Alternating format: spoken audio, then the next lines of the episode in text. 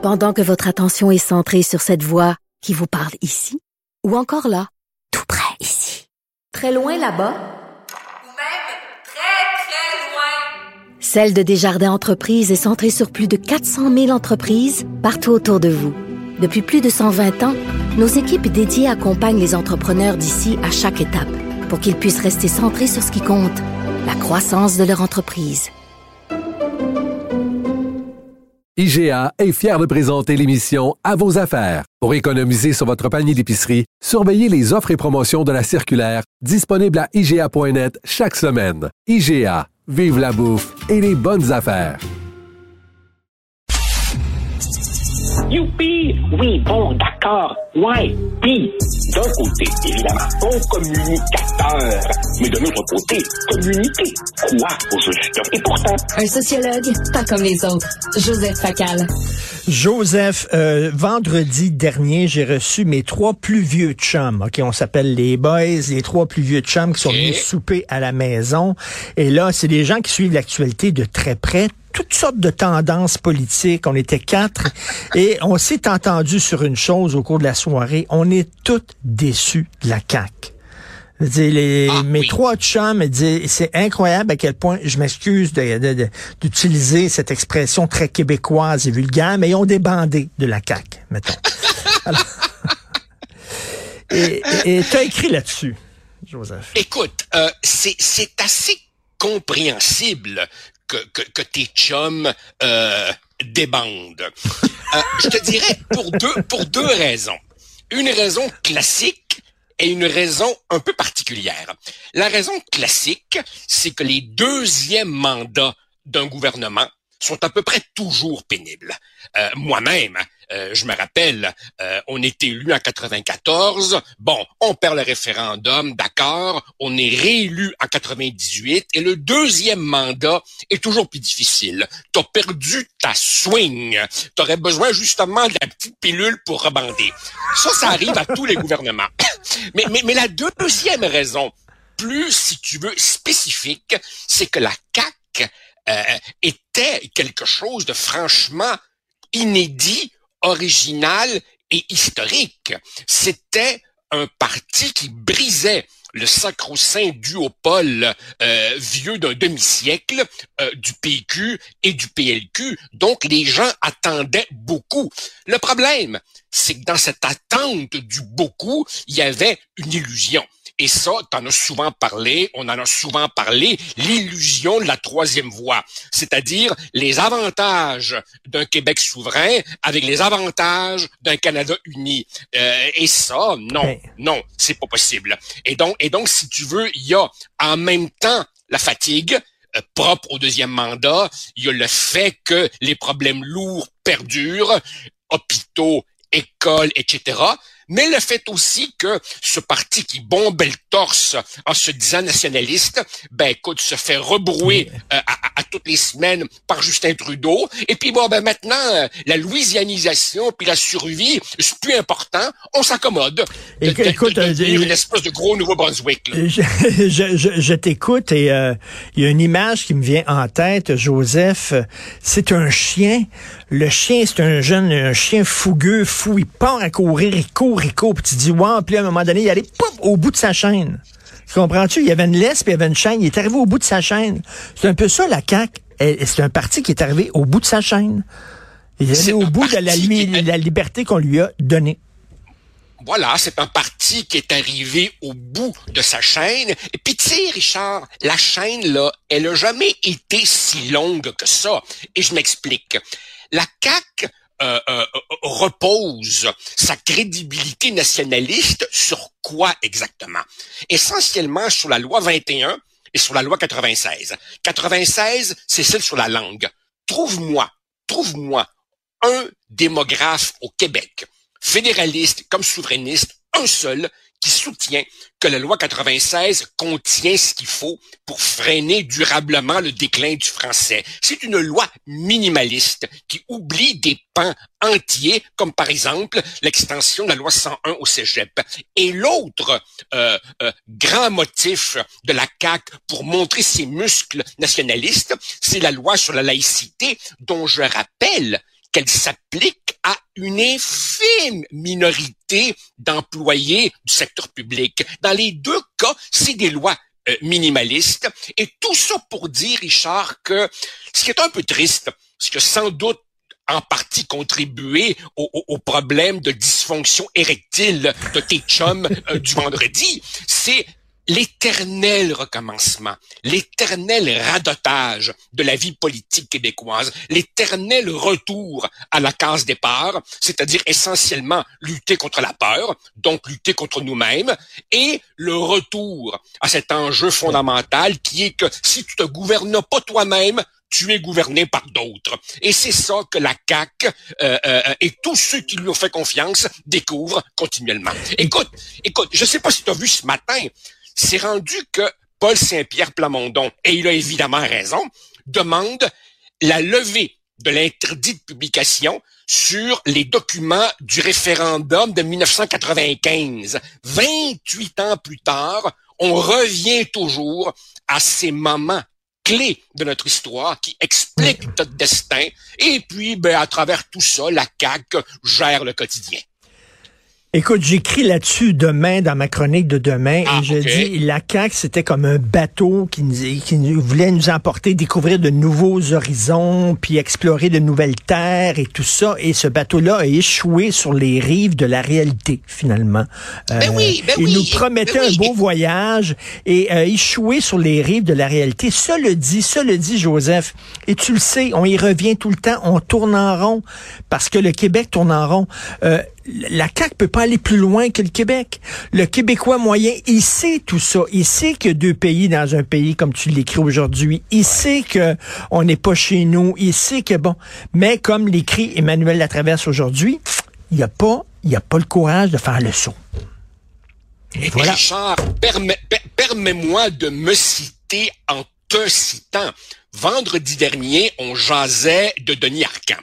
Et quand euh, ta recherchiste m'a envoyé les extraits de films que tu avais choisis, ben, ton extrait du confort et l'indifférence, c'est Reggie Chartrand, l'indépendantiste boxeur qui, après avoir cassé la gueule à, à, un adversaire dans un combat de boxe un peu loufoque, un peu comme celui entre Justin Trudeau et le sénateur conservateur, tu te rappelles, Reggie Chartrand disait tout simplement, la vraie question, c'est la peur du risque. On peut bien blâmer le Canada, blâmer ceci, blâmer Trudeau fils, Trudeau père et Trudeau mon oncle. Au bout du compte, c'est nous-mêmes, nous-mêmes, face à ce qui m'apparaît, Richard, un risque calculé et assez minime. On sait très bien que l'indépendance du Québec, au plan économique, ce ne serait ni l'Eldorado, ni le goulag. Ce serait simplement être responsable pour le meilleur et pour le pire. Mais il y a beaucoup de Québécois à qui la responsabilité fait peur. Un peu comme l'ado qui, dans le fond, mais... chiale contre ses parents, mais trouve donc confortable hein, que maman fasse le lavage et les repas.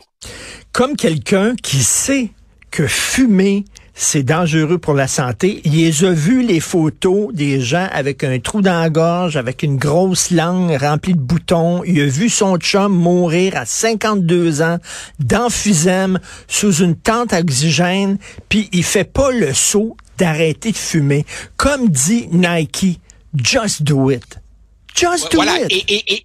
Exactement. Et le problème, Richard, si tu me permets, c'est que beaucoup de nos concitoyens vivent dans un mythe qui est le mythe du statu quo. Ils disent, ils se disent, si on bouge pas, ben ce sera le quotidien tel qu'on le connaît, pas si pire. Erreur. Erreur funeste. Il y a un statu quo certainement au plan constitutionnel, mais le Canada réel, le Canada sociologique, lui, change à vitesse grand V et il change démographiquement. Comme je l'explique ce matin, les 500 000 immigrants par année qu'Ottawa veut faire rentrer au cours des trois prochaines années, 1,5 million d'habitants, Richard, c'est l'équivalent de tout le Manitoba. C'est l'équivalent de toute une province canadienne qui rentre en trois ans. Autrement dit, tous ces Québécois qui remettent toujours au lendemain ne semblent pas réaliser que la politique fédérale dessine la noyade voulue, planifiée, organisée du Québec français. Maintenant, évidemment, si certains sont assez colonisés pour se dire, bof, ça vaut pas la peine, passons à l'anglais, ben là, effectivement, il y a rien à faire. Je J'ose prends- espérer qu'on n'est pas encore rendu là. Je prends ton image de l'ado qui reste chez eux. C'est pour ça, Joseph, toi et moi, on aime autant le cinéma parce qu'on pense par image, toi et moi. Et je prends l'image de l'ado qui reste chez eux. Si c'est pour dire, euh, ben, je veux continuer de rester chez papa, maman, je suis quand même bien, j'ai un bon système de son, j'ai un écran plat, puis tout ça que je pourrais peut-être pas me payer si j'étais tout. Mais, mais là, c'est pas ça. C'est qu'à un moment donné, papa, maman va dire, ben là, ta chambre, on va te donner une plus petite chambre, là. On a plus, on peut les moyens de te donner une grosse chambre, te donner tout le sous-sol. Fait que tu vas avoir une toute petite chambre dans le sous-sol que tu vas partager avec plein d'autres personnes. C'est ça, là.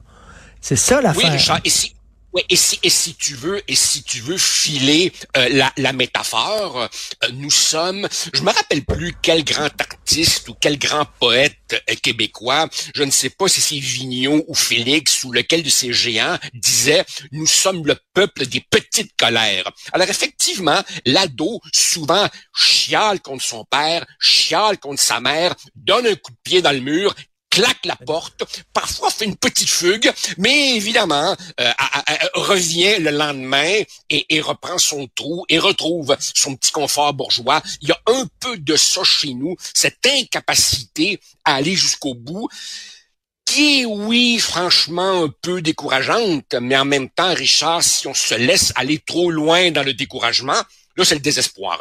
Et ça, et ça, ce n'est pas une politique d'avenir. Tu quelque part, quelque part, euh, je, je me cramponne encore à l'idée que les braises sont pas, sont pas éteintes. Je veux dire, euh, pendant combien de fois on nous a dit ces affaires-là sont finies et on voit que non, non, non, non, le PQ gigote encore, le bloc gigote encore, euh, beaucoup de gens, euh, comme tu dis, débandent vis-à-vis euh, de la CAQ. Donc, tout n'est pas perdu, mais nous sommes évidemment euh, notre principal adversaire par nos propres divisions et par notre manque de courage. C'est ça, la solution, à la limite, elle est même pas politique, elle est psychologique. Comment ça se fait qu'on a de la difficulté? Et ça, j'en parle souvent avec Mathieu Bocoté, j'en parle souvent avec toi, et vous m'arrivez les deux en disant, oui, mais on a toute une historique de, de perdants, on a Ben oui. toute une historique de losers, tu sais. Euh, regarde les, les, les sitcoms qu'on regardait quand on était jeune, qui étaient notre petit lait, on a grandi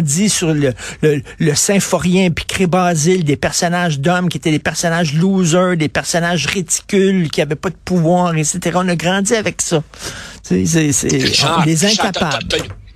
Richard, tu as déjà été en France. Tu m'as, tu m'as souvent dit ton amour pour l'Italie. Euh, va en Espagne. Tu as les meilleurs amis du monde.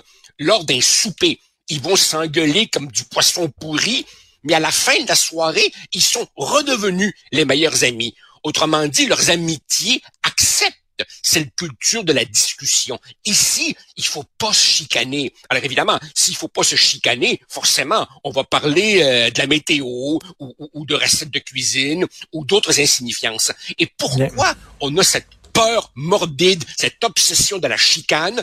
Parce que historiquement, nous avons perdu toutes les vraies grosses chicanes. Alors évidemment, quand tu ne veux pas subir Ben, une ben, défaite, tu fuis le combat. On est un peuple conquis. On est conquis. Ah oui, et, comme le On dit souvent Christian Dufour, le politologue, la conquête, ça a joué sur notre psychologie. Absolument. Je, je, je, je me rappelle plus quel essayiste québécois, je crois que c'est Jean Boutillette, qui avait déjà dit nous nous perdons dans nos propres labyrinthes. Euh, euh, autrement dit, un, un peu comme à la ronde. Tu te rappelles la maison des miroirs? Ben, on la crée nous-mêmes, puis on se cogne comme ça dans les différents miroirs. Nous nous sommes construits nous nous sommes construits toute une série de récits compensateurs, toute une série de justifications du genre ah c'est pas la peine d'être indépendant en autant qu'on préserve notre langue. Euh, on on- on s'invente toutes sortes d'histoires. Nous sommes Richard les champions du monde, les champions du monde pour refuser de tirer les conséquences politique d'une situation dix mille fois documentée. Et je, je te quitte là-dessus. Je te pose une question en terminant. Euh, là, euh, le PQ, comme tu le dis, veut savoir ce qui s'est passé en 1995. On, on, on a des doutes. On s'est fait voler le référendum, nous, les souverainistes. Mettons, il arrive effectivement. Là, bon, on rend public les documents. Puis là, les documents le démontrent, noir sur blanc. Il y a eu de l'ingérence hein, du gouvernement fédéral. Les souverainistes se sont fait voler le référendum. Euh, Est-ce que les Québécois vont dire c'est épouvantable ou alors on va ben, ben, c'est ça. Ah, je crois tout simplement que, bon, premièrement, premièrement, on me corrigera si je me trompe, mais je crois que les bulletins de vote eux-mêmes ont été détruits. Pour le reste, qu'est-ce qu'il y a dans ces documents de, du rapport Grenier? J'ai bien hâte de voir ça. Mais effectivement, je crois que beaucoup d'entre eux vont mettre dans, dans, dans le DVD la vieille cassette, vieilles histoires, ça fait maintenant 28 ans, patati patata. Et puis très franchement, Richard, très franchement, je serais curieux de savoir qu'est-ce que la jeune génération connaît exactement des circonstances du référendum de 95. Pour le reste, euh, tous ceux qui ont euh, ton âge et le mien, on se rappelle très bien. On n'apprendra rien. On se rappelle très bien de, euh, rappelle-toi, Jean Pelletier, le chef de cabinet de, Jean Chrétien, qui disait à la guerre comme à la guerre, on fait ce qu'il faut. Ben oui, on le savait que c'était illégal. Pas grave, on va, le- faire pareil. Là. Ces témoignages-là, on les a déjà entendus. Donc, je trouve que le PQ fait bien de faire ça. Maintenant, ta question, c'est est-ce que ça va provoquer quelque chose? Probablement pas, mais c'est toujours mieux, toujours mieux de dévoiler les documents, puis au moins, coudon, on aura, on aura encore une fois d'autres illustrations de la nature de ce régime. Et, et- euh, et peut-être aussi, peut-être aussi que ça guérira certains, certains nationalistes euh, ou certains souverainistes de, de- de leur naïveté. Car ça, c'est un autre point. Il y a toujours eu il y a toujours eu dans le mouvement souverainiste une espèce d'angélisme, peut-être hérité de, de- de René Lévesque et de ses illusions sur le fair play de, de l'adversaire. Ben non, ben non. Quand tu veux sortir d'un pays du G7, qu- quand tu veux sortir du Canada, il y a là un geste de rupture et l'establishment canadien va se battre avec tous les moyens légaux ou pas pour l'empêcher. Il faut savoir ça avant d'engager le combat. Exactement. Il faut euh, se battre, nous aussi, sinon Ben on oui. va se faire battre. Euh, comme tu dis euh, aujourd'hui, ta chronique, il y a deux pays euh, dans ce pays, c'est une évidence, mais comme tu dis, est-ce que les gens sont prêts à en tirer les conclusions qui s'imposent? Ça, malheureusement, la question est entière. Merci, on se parle de cinéma ce vendredi. Merci, Joseph. Avec, Salut. Bye. avec plaisir, Richard. Bonne semaine. Salut, Bye. bye.